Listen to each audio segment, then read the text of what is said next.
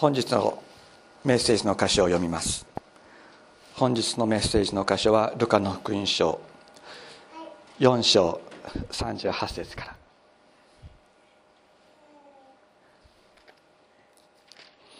ルカの福音書4章38節から。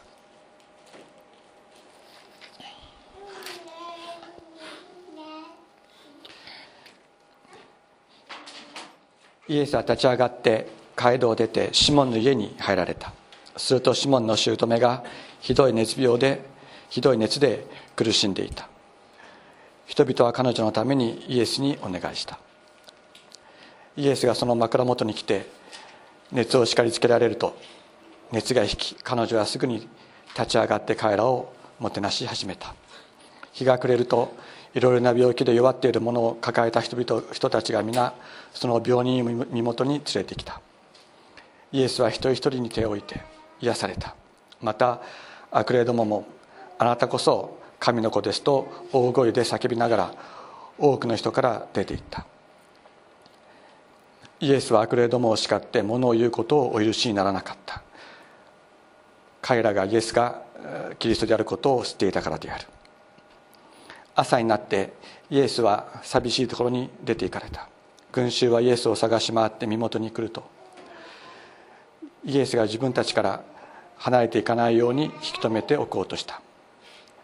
しかしイエスは彼らにこう言われた。他の町々にもどうしても神の国の福音を述べ伝えなければなりません。私はそのために使わされたのですから。そしてイレアの諸街道で福音を告げ知らせ告げ知らせておられた。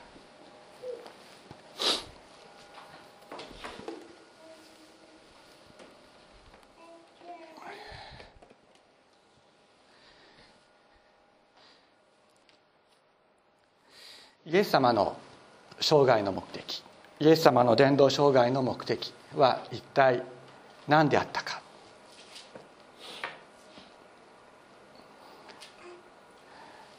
それを私たちが本当に理解することが今日のこの箇所をこの箇所が分かるために私は必要であろうと思います。イエス様は何のために来られたか。互いに愛し合うことを教えに来られた。それもそうだと思います。また真理を教えるために来られた。それもそうです。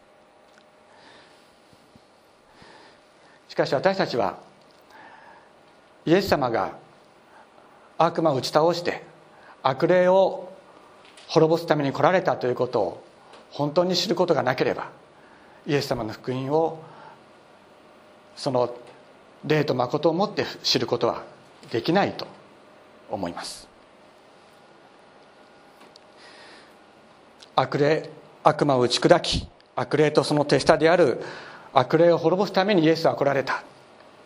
まさにイエスは戦いの王であって悪魔を滅ぼすために来られた私たちの王であるということを私たちは今日本当に知って帰りたい。そのことを本当に体験して帰りたいと願います。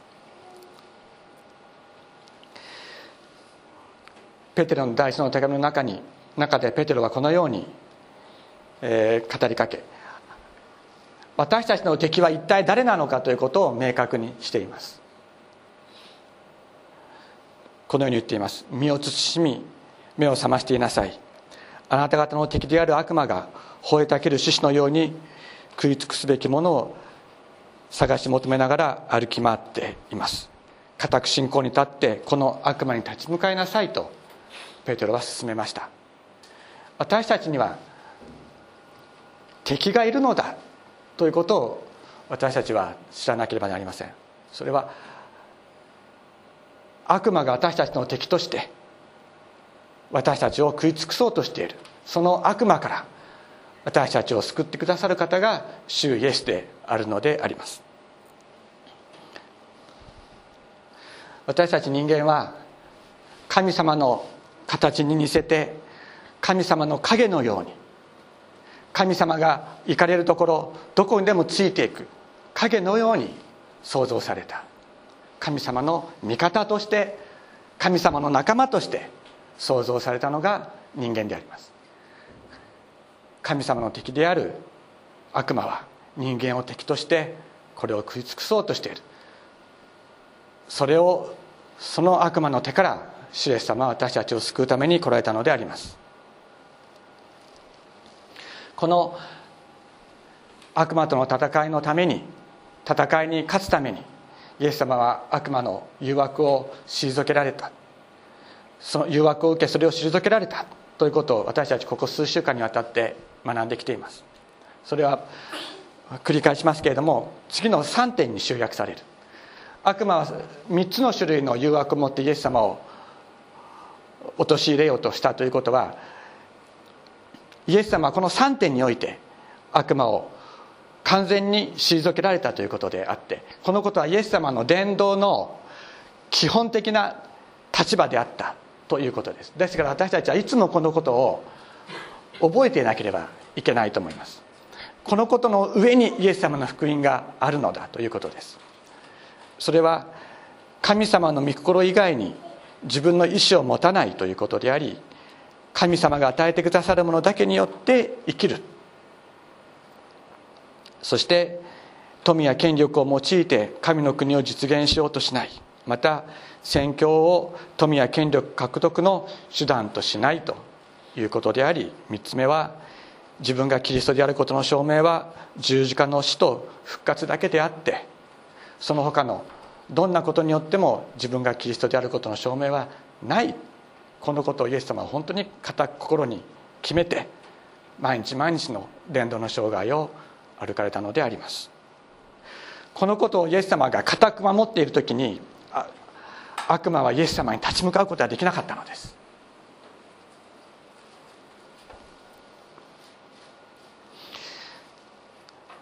これも毎週読んでおりますけれども誠に誠にあなた方に告げます。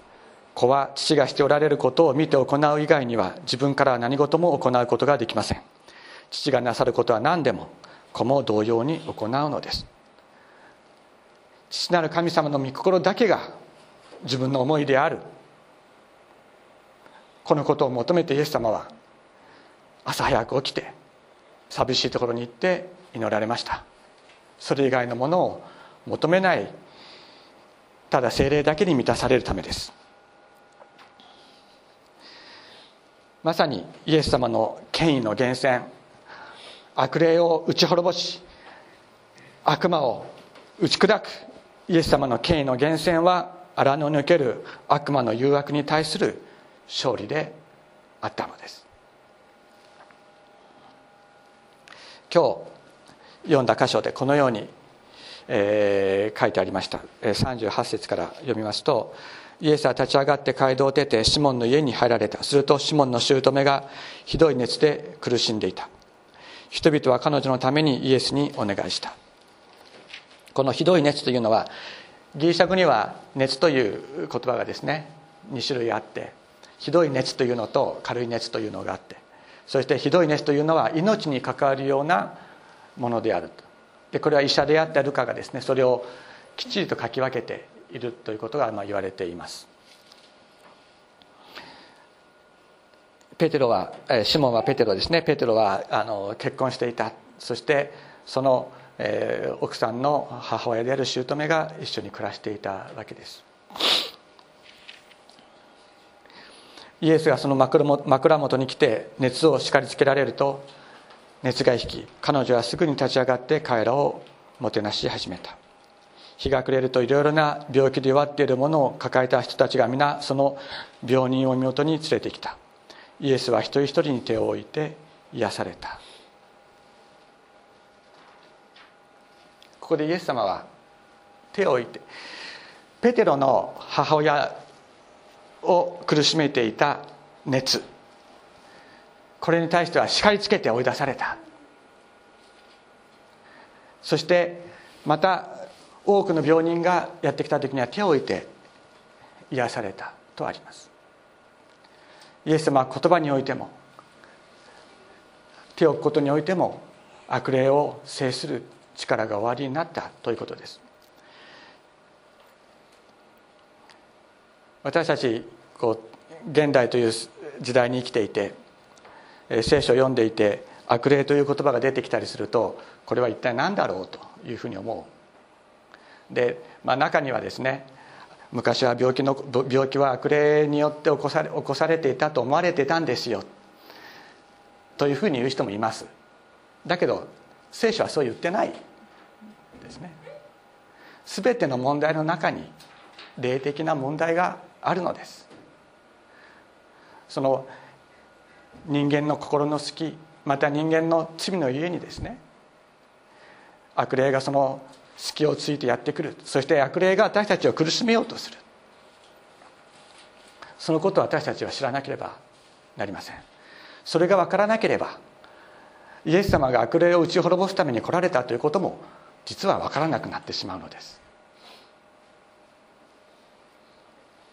イエス様はここで一人一人に手を置いて祈って癒されたとあります。手を置いて祈るということはですね、えー、旧約聖書新約聖書に、えーまあ、いろいろな、えー、形で出てくるわけですけども霊的な祝福を伝達する。ヤコブがヨセフの子供たちに手を置いて祝福したという言葉があります。また癒しを与える。これは新約聖書に何度も何度も出てくるものです。そしてパウロが手を置いて祈ったらエペソでパウロが手を置いて彼らの上に手を置いて祈ったら彼らに精霊が下ったというところが出てきます。精霊が手を置いて祈ることによって伝達されるということが記されておりまた手を置くことが伝道者や牧師を認識するための儀式として用いられたということが書かれています。で特に今の普通の、えー、キリスト教会では一番最後の認職のところだけに、えー、手を置いて祈るということがあってですねその他のところは、えー、あまり行われていないというのが普通のようですけども私たちはその他の全てのところについても同じように精霊は働いてくださると信じているので手を置いてこの教会では祈ります。そして特にイエス様が手を置いて祈られたということには特殊な意味があった。わけです。それは痛みや汚れを自分の身に自分の身に受けるという意味があったのです。この後ルカの福音書を読んでいくと出てきますけれども死体に触れてあるいは死体のを入れてある棺桶に触れてそして青年をよみがえらせたというところが出てきます。しかし当時のですねまた今もそうですけれどもユダヤ人たちにとって特に聖職者は人のお葬式にも行ってはいけないのです。なぜかというと死体のそばに行くとそれによって汚れるからです。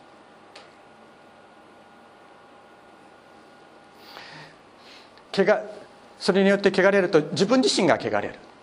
汚れ汚れるということはそのままでは礼拝できない人間になるという意味です。ですから汚れを清めるための儀式をしたりあるいは汚れが清められるための一定期間を置かなければいけないと。いうようなことになる。そうするとですね聖職者祭司たちはいつ自分が、えー、礼拝での奉仕に立てられるかわからないから絶対に死体には触れないように。今でもそうです。今でも祭司の子孫たちはそのようにして人のお葬式には行きません。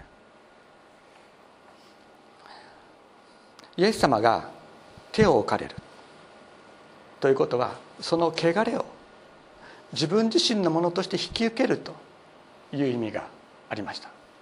また当時ハンセン病は神に呪われた病気というふうに考えられていましたからそのハンセン病の人たちに触れるということはありえないことだったわけです。しかしイエス様はハンセン病の方々に触れてお癒しになりました。それはその汚れを自分自身も受けてその引き受けることによって癒す。これがイエス様の癒しの方法であったのです。一人一人に手を置いて癒されたとあります。一人一人にです。イエス様はこういうふうになさらなかったんです。病人の人たちがね病気の人たちがこう集まったところで「はい全員治りますように」っていうふうにはやらなかったんです。そうすることはできたと思います。そうすることはできたはずです。ルカの福音書の方後で出てきます。谷の向こう側に10人のハンセン病の人たちがいて「主を憐れんでください」と。叫んだ。イエス様はお言葉一つで10人全員を養になったというところが出てくる。谷の向こうからですね。ここでイエス様はここに集まってきた人たちを集めてですねはいみんな今癒されますよって言って癒されたんではなかったのです。一人一人に手を置いて癒された。それは一人一人の病と汚れを私が引き受けるということです。それその愛こそが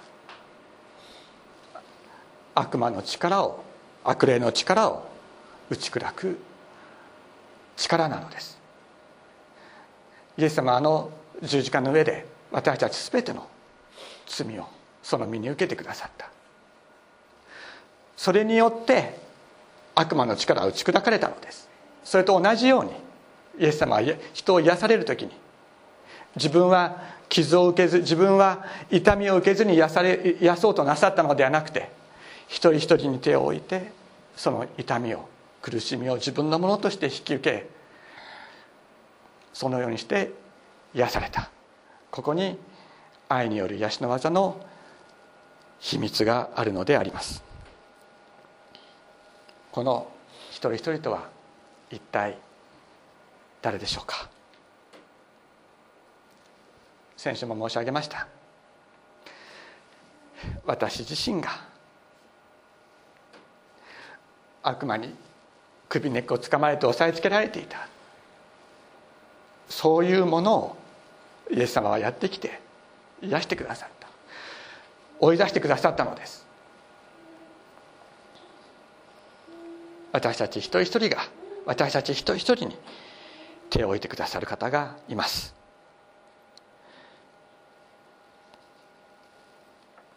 41節。また悪霊どももあなたこそ神の子ですと大声で叫びながら多くの人から出ていった。イエスは悪霊どもを叱って物を言うのをお許しにならなかった。彼らはイエスがキリストであることを知っていたからである。イエス様悪霊を追い出す権威を持っておられたわけですけれどもそれは先ほども言いましたけれども悪魔の誘惑に対する完全な勝利を捉えたからです。しかしなぜイエス様は悪霊どもに物を言うことを許しにならなかったんでしょうか。あなたこそ神の子ですってこう言うんですね。どうして悪霊どもはこれを言っちゃいけなかったんでしょうか。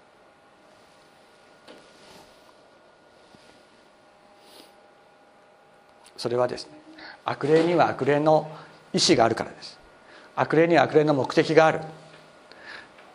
それはキリストにキリストの技をさせないというのが悪霊の目的です。じゃあどうしてあなたあなたこそ神の子キリストですって悪霊が言ったらそれがイエス様の技を邪魔することになるんでしょうか？それによって人が寄ってくるかもしれないねたくさん。伝道は成功するかもしれないですよ。あの人はキリストですよ。っていうふうに言ったら。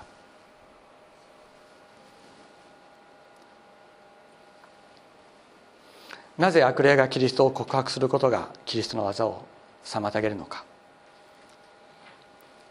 それは人とイエス様の民である人とイエス様との関係の中に悪霊が介在しようとするからです。悪霊によってあの人は神の子ですと言われてイエス様のところに人が寄ってくることをイエス様お許しにならなかった。イエス様の神の子神の国の宣伝役として入り込もうとするんです。それをイエス様は決してお許しにならなかった。パウロがピリピに伝道に行った時に占いの霊に疲れた女奴隷の人がいつもパウロたちの後をつけ回してですねついてきてこの方この方たちこそ生ける神のしもべであってあなた方に救いを伝えるために来た人たちだって言ってずっと宣伝して回ったっていうのが出てきます。そうするとパウロは困り果てたと聖書に書いてあります。困り果てたと。汚れ汚れた霊悪霊によって神の国が宣伝されることによってそれは神の国の神の国がそこで本当に力を持ってやってくることの邪魔をしようとすることなんですそれは。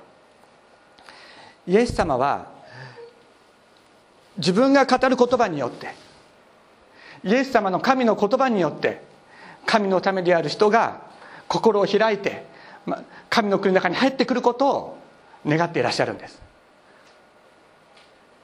悪魔の言葉によってあの人は神の子だと言われて人が来ることを決してお許しにならない。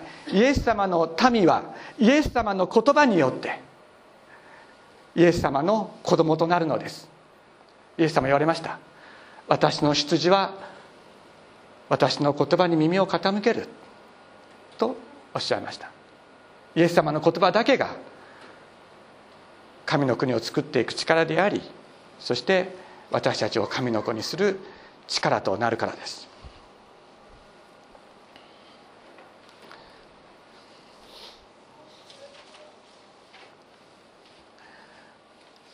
42節に朝になってイエスは寂しいところに出て行かれた。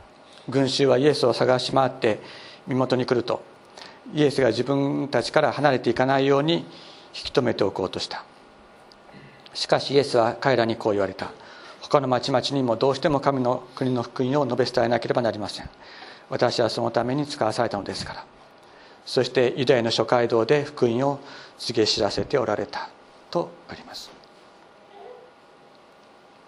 人のいないところに祈りにいらっしゃる。ですね。先ほどですねあの夜になると大勢の人たちが病人を連れてやってきたと書いてあります。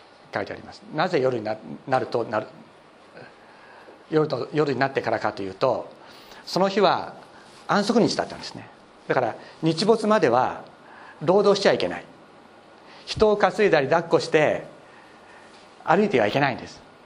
だから日没まで人々は待ってたわけです。日没まで待ってそしてあのペテロの家にシモンの家に病人を連れてきました。それから先ほども言いましたようにイエス様は一人一人に手を置いて癒していかれたわけですね。何時ぐらいになったでしょうか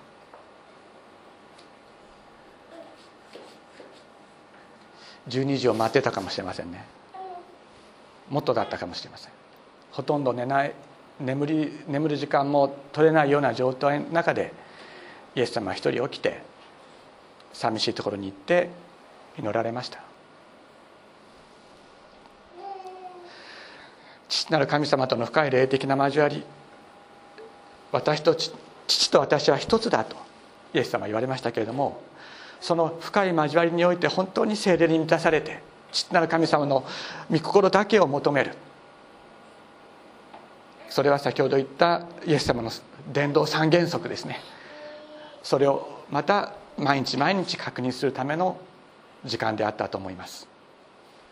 そのそのようにしてイエス様はご自分の中に父なる神様の御心だけが満ち溢れ父なる神様の技が自分の中に満ち溢れることを願われたのです。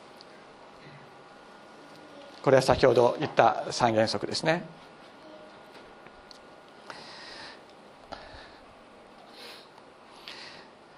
主イエス様を自分のところに引き止めようとする人々がいます。これはイエス様に王様になってもらいたいんです。自分たちのところにいて自分たちを守ってもらいたい。そういう思いがあったでしょう。しかしイエス様はそこを立ち去って別のところに行くのです。なぜか。それはイエス様の来臨の目的は悪魔を打ち砕いて神の国をもたらすためなのであって王となるためではなかったからです。悪魔は何度も何度も言うんです。あなた王になったらいいよって。しかしそれをイエス様は退けて悪魔を打ち砕く霊的な王として神の国をもたらす。そのことのためだけに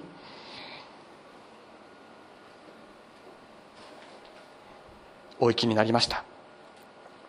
カペナームでは今この伝道が行われたのはカペナームですけれどもカペナームではすでに神の国の福音を告げたのです。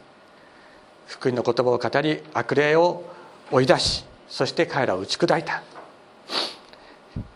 だからイエス様は別のところに行ってやはりそこで神の国の福音を告げそして悪霊に苦しめられている者たちを解放しなければならない。ひとところにとどまることのできない愛がイエス様の中にありました。カペナームという場所はイエス様がご自分の町と言われるほど愛された町であったということです。カペナームの人々にイエス様は慕われました。また彼らを大切にしたいという思いもイエス様の中にあったと思います。しかしその慕われ惹かれる心をあえて断ち切って進むイエス様。だからイエス様は十字架にかかられたのです。弟子たちに愛され弟子たちを愛する心をあえて断ち切って十字架に向かってくださった。だから悪魔を打ち砕かれたのです。またそのようなひとところにとどまらない。愛であったからこそこの救いは私たちのところに届けられました。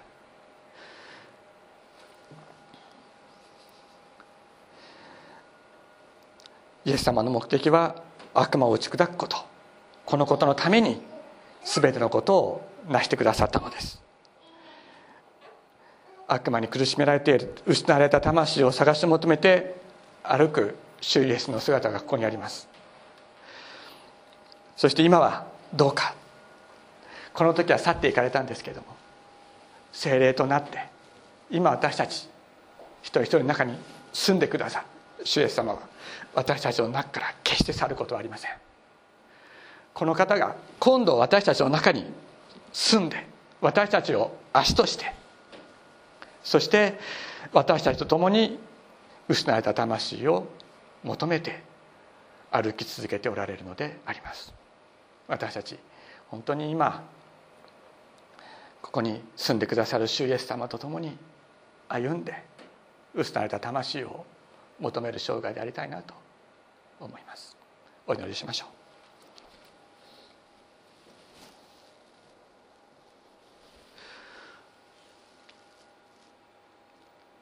主イエス様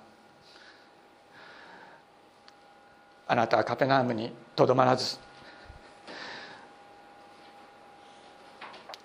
悪魔悪霊に苦しめられている者たちをその魂を求めて歩き続けられました。そのようにして一人のものを失うことなく探して求めてくださったからあなたの救いと福音がこの私たちのところに届いたことを感謝いたします。主イエス様どうぞ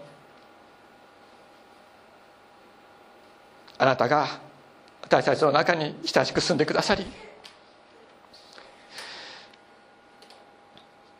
あなたが探し求めておられる魂のところにあなたご自身が行っていただくことができるように私たちの足を私たちの手を私たちの声を私たちの心をお持ちください。主イエス様今も悪霊に苦しめられている多くの者たち主イエス様どうぞあなたが力を持って救い取ってくださいますようにお願いいたします。感謝して尊いイエス様のお名前によってお祈りいたします。アメン。